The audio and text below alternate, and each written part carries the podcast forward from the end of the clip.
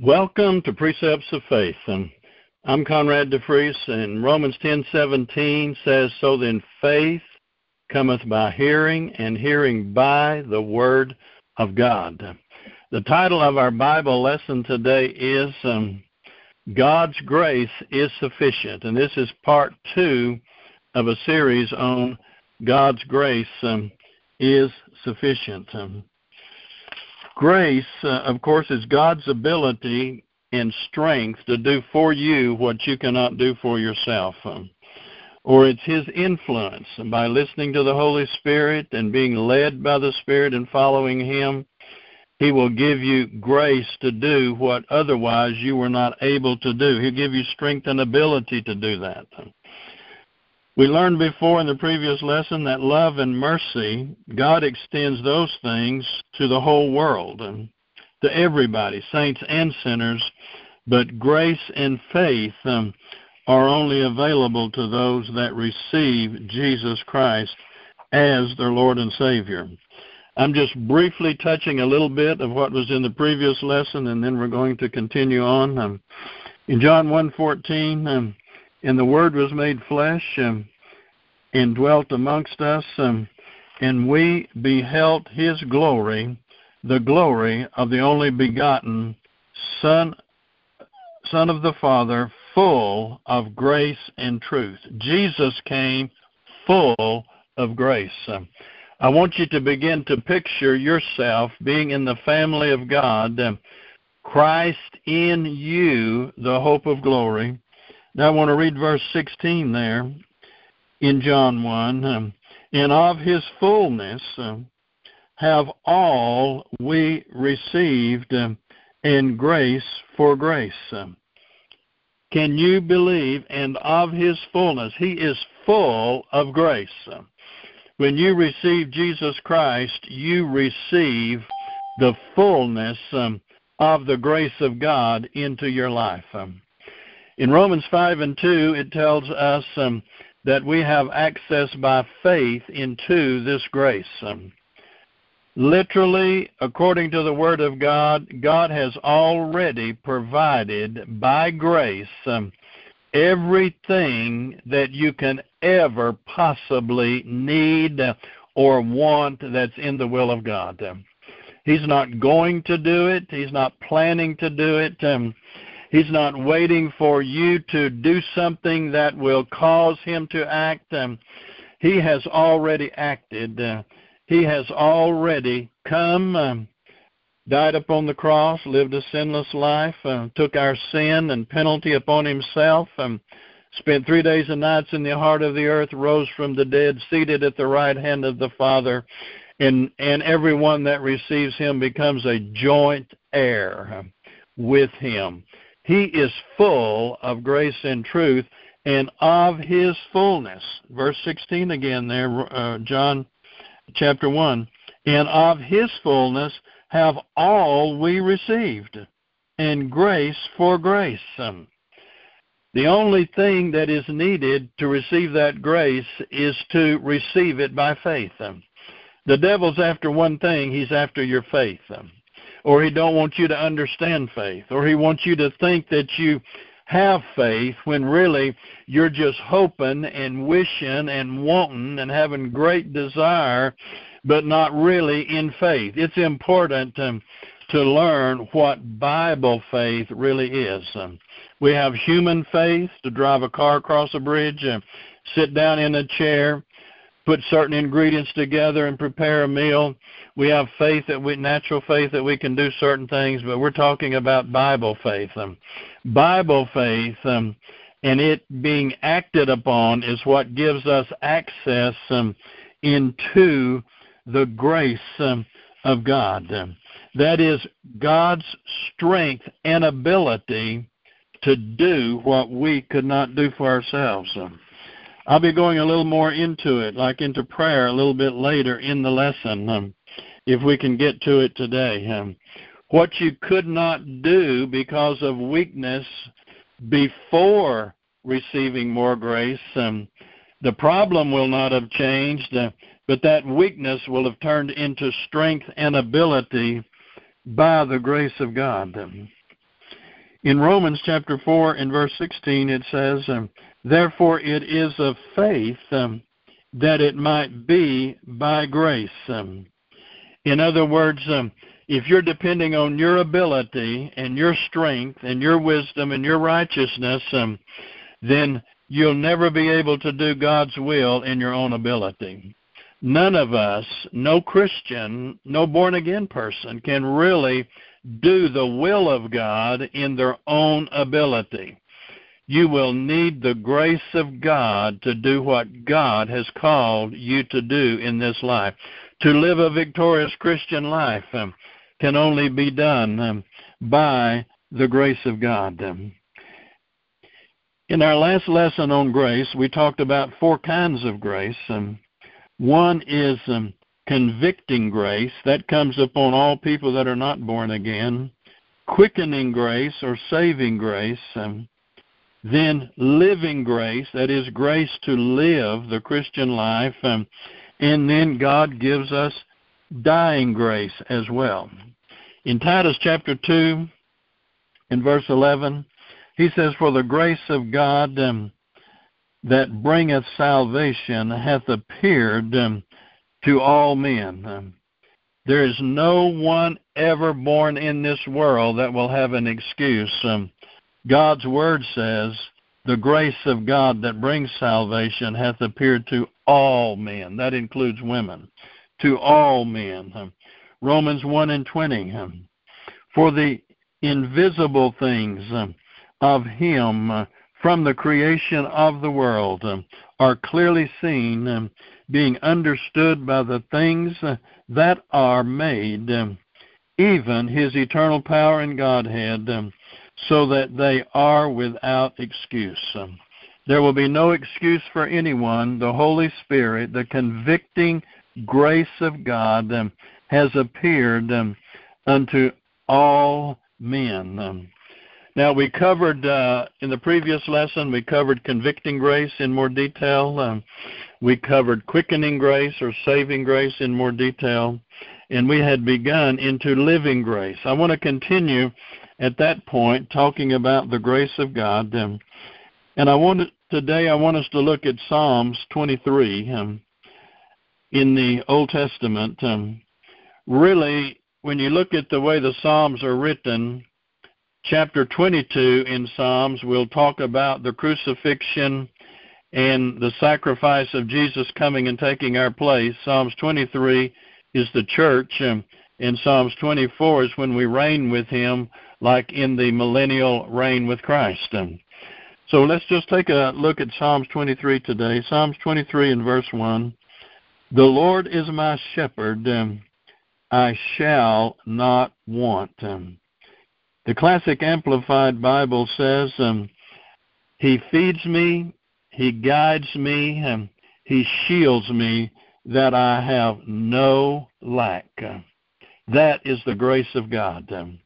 God has already provided everything you can ever need forgiveness of making a mistake, um, wisdom of God, divine protection, peace, victory, in every area of life. Um, God is not going to do those things. Um, by His foreknowledge, uh, by His love, um, by His grace, He has already seen to it and provided uh, everything. Uh, and of that fullness uh, have all we received, and grace for grace. Um, it's not a matter of can God do it or will God do it? He's already said, I will.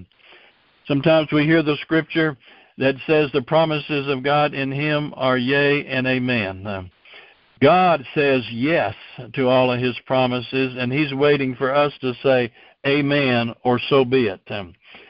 When Abram got in agreement with God, then he had Isaac as a supernatural birth by the Holy Spirit. Um, not conceived by the Holy Spirit, but God gave them grace um, and strength to conceive a child according to promise. When Abram began to say, I am the father of a multitude, when he got in agreement with God's word, Many people are waiting until they feel it or until they see it with their human eyes or hear it with their human ears. But God wants us to take His word by faith, and by faith we have access into that grace. Grace is what brings salvation. Grace brings healing. Grace brings forgiveness. Grace brings all the benefits of God um, that God has provided through the covenant between the first and second person of the Godhead, between the Father and the Son. Um, they made a covenant uh, that can never be broken. Abraham got in on the covenant by faith, um, and you and I can get in on the covenant by faith. That covenant was put into place before the law of Moses. That covenant was there, and faith was the avenue that Abraham was allowed to partake of that covenant, and that covenant is still in effect today and will continue to stay in effect. You and I can always get access um, into that covenant, into what He has done for us by grace through the Lord Jesus Christ, um, by faith in the Lord Jesus Christ, and by faith in God's Word, um, by being sensitive to the Holy Spirit. Um, when the Holy Spirit begins to move and begins to lead and to guide, um, learning to be sensitive to the Holy Spirit um, and responsive um, to the Holy Spirit. Um, I'm not going to tell you it's always easy to do what the Holy Spirit says. Um, it was not easy to do what, what God led the Apostle Paul to do, or what he led Moses to do, or what Joseph went through, um, or what Peter went through, or many times any Christian. Many times there is um, there is a blessing, but usually with every blessing there is a burden. Um, there is a cross to carry. But I tell you, the benefits nowhere compare to the negative side if you don't obey the Holy Spirit. Uh, he has given us the Spirit, and when you have been born again, uh, your spirit is one spirit with the Holy Spirit. Uh, God doesn't speak to your mind. He doesn't speak to your emotions. He doesn't speak to your body. He speaks to your spirit. Spend time in His presence.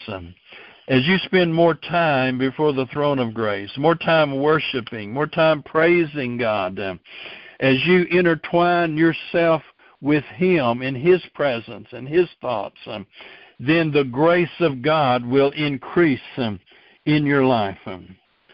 So he says in Psalms 23 and verse 1, The Lord is my shepherd, I shall not want. The shepherd himself, the psalmist David there, he is looking at himself as a sheep, um, and he says, The Lord is my shepherd, um, and I shall not want. In verse 2, He maketh me to lie down in green pastures. Um, he leadeth me beside um, the still waters.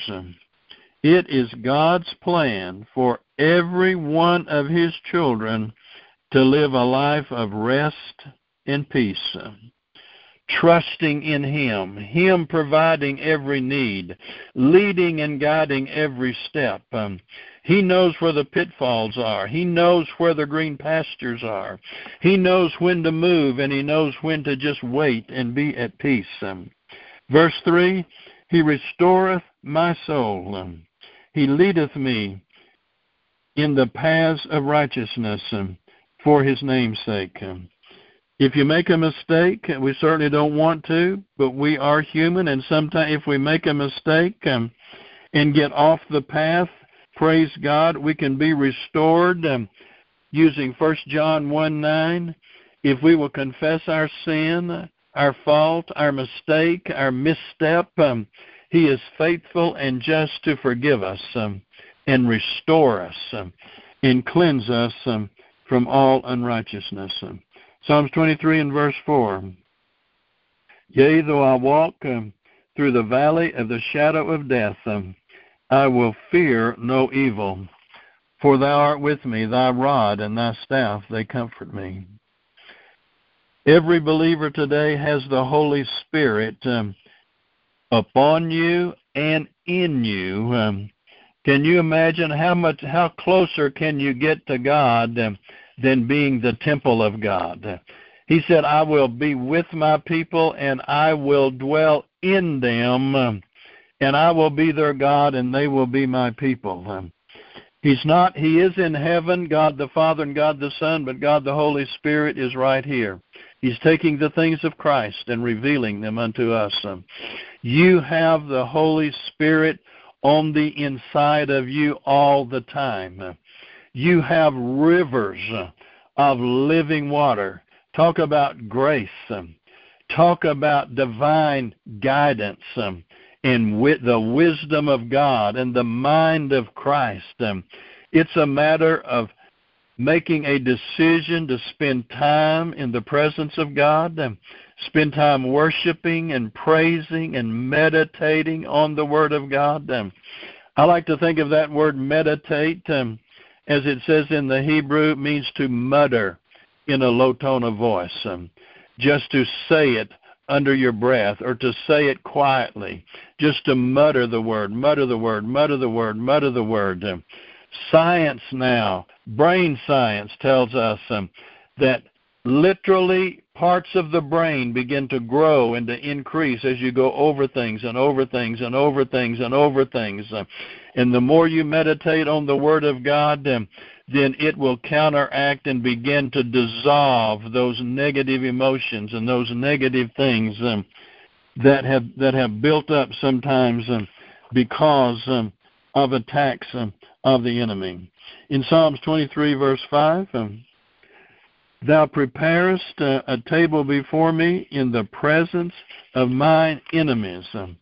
Thou anointest my head with oil, my cup runneth over. Praise God for his grace. Verse 6 Surely goodness and mercy shall follow me all the days of my life, and I shall dwell in the house of the Lord forever. Goodness and mercy is living grace.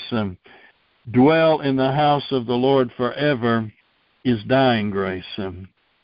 He said, He anoints my head with oil shepherds in those days, sheep would get these little bugs uh, in the in the top of their head, um, in the in the sheep wool, um, and they would butt their heads against one another because they were being so annoyed and irritated um, with those little bugs in, that would get in in on the top of their head. Um, but he said, He anointeth my head with oil. The shepherd would put oil upon the sheep's head, and it would kill those bugs, and they would live a peaceful and restful life. Um, God brings His grace um, and His presence and His Holy Spirit um, and calms our minds and calms um, these fiery darts um, that the enemy would bring in um, to torment us um, and to tantalize us with thoughts of the enemy.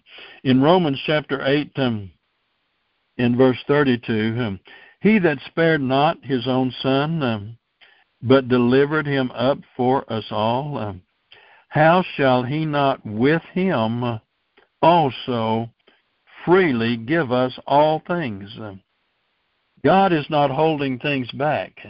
He wants us to have all things to enjoy but always put him first. Notice what he says there. Shall he not um, with him? Uh, in other words, he has given us the precious Son of God from heaven to take our place and be our substitute. If he's done that for us, shall he not with him also freely give us all things? Um, he has given us the Lord Jesus Christ to be a joint heir. We are with Him. And of His fullness, that is the Lord Jesus Christ, He is the Word of God, and of His fullness have all we received in grace for grace. Praise God. God has given us the Lord Jesus. He's given us the Word. The Holy Spirit's living on the inside of us. Um, you can't get closer to God than that. Um, you've got rivers of living water on the inside. You've got the Holy Spirit Himself there leading and guiding um, and bringing that fullness um, of the grace of God um, into our lives. Um, In the book of Second Corinthians, chapter 9, um, in verse 8, um, and God is able to make all grace um, abound toward you, um, that you always, having all sufficiency in all things, may abound to every good work. I think most of us, I know myself, we are just touching into what God really has for us on this earth.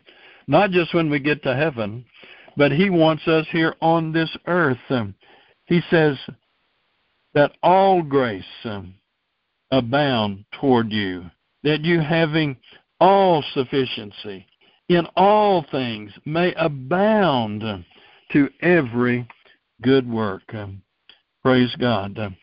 I want to mention, as we come near the close of this teaching, the dying grace. Um, God gives us dying grace, and unless we go in the rapture, every one of us is going to come to that place in life. Um, if a person has responded to the convicting grace um, and been a recipient um, of the salvation, of the quickening grace, um, then God makes available to them his dying grace. Um, but it is only available to those um, that have received um, the Lord Jesus Christ um, as Lord and Savior.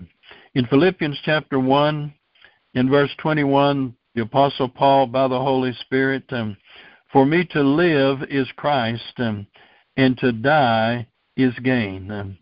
to live in Christ, that's living grace and to die is gain, that is dying grace.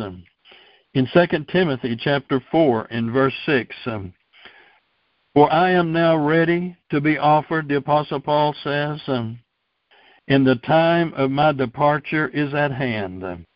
I have fought a good fight. Um, I have finished my course. Um, I have kept the faith. Um, henceforth, um, Therefore is laid up for me a crown of righteousness, which which the Lord, um, the righteous judge, um, shall give, um, which he shall give me that in that day, that is the day that he goes to be with the Lord, and not to me only, but unto all them also that love his appearing. God gives us dying grace. The Holy Spirit is there at the time of death um, to see to it um, that you are taken right into the presence of God um, forever. In 1 Thessalonians um, chapter 4, verse 13, um, but I would not have you to be ignorant, brethren, um, concerning them which are asleep that you sorrow not, um, even as others which have no hope. Um, for if we believe um, that Jesus died and rose again, uh, even so, them also which sleep in Jesus will God bring with him. At the time of the rapture, those that are in heaven that have already gone there, God is going to bring, Jesus is going to bring them with him when he comes uh, in the air. They will be there and they will receive glorified bodies. Uh, and those on the earth that are in Christ, they will be changed uh, in a moment, in a twinkling of an eye, and receive a glorified body. Verse 15 um, For this we say unto you, um, by the word of the Lord, um, that we which are alive and remain um, unto the coming um, of the Lord shall not prevent them which are asleep. He doesn't say dead. Usually, dead means spiritually dead. When he talks about believers being asleep, he's just talking about those that have died in the Lord. Verse 16 For the Lord himself shall descend from heaven with a shout, with the voice uh, of the archangel and with the trump of God. Um, and the dead in Christ shall rise first. Um, then we which are alive and remain shall be caught up together with them um, in the clouds to meet the Lord in the air, and so shall we ever be with the Lord. Amen. It used to bother me. I thought if I make it in the rapture, what am I going to do when the devil's loosed at the end of the millennium? But praise God, when you go to be with him, according to this scripture, so shall you ever be with the Lord. Now we're going to continue this subject of grace um, in our next Bible lesson. It is such a tremendous lesson. We're not going to be able to get it all in in just a couple of times. Um, but I want you to remember the words of Jesus in Mark 9, verse 23. Um, and Jesus said unto him, If thou canst believe, all things are possible to him that believeth.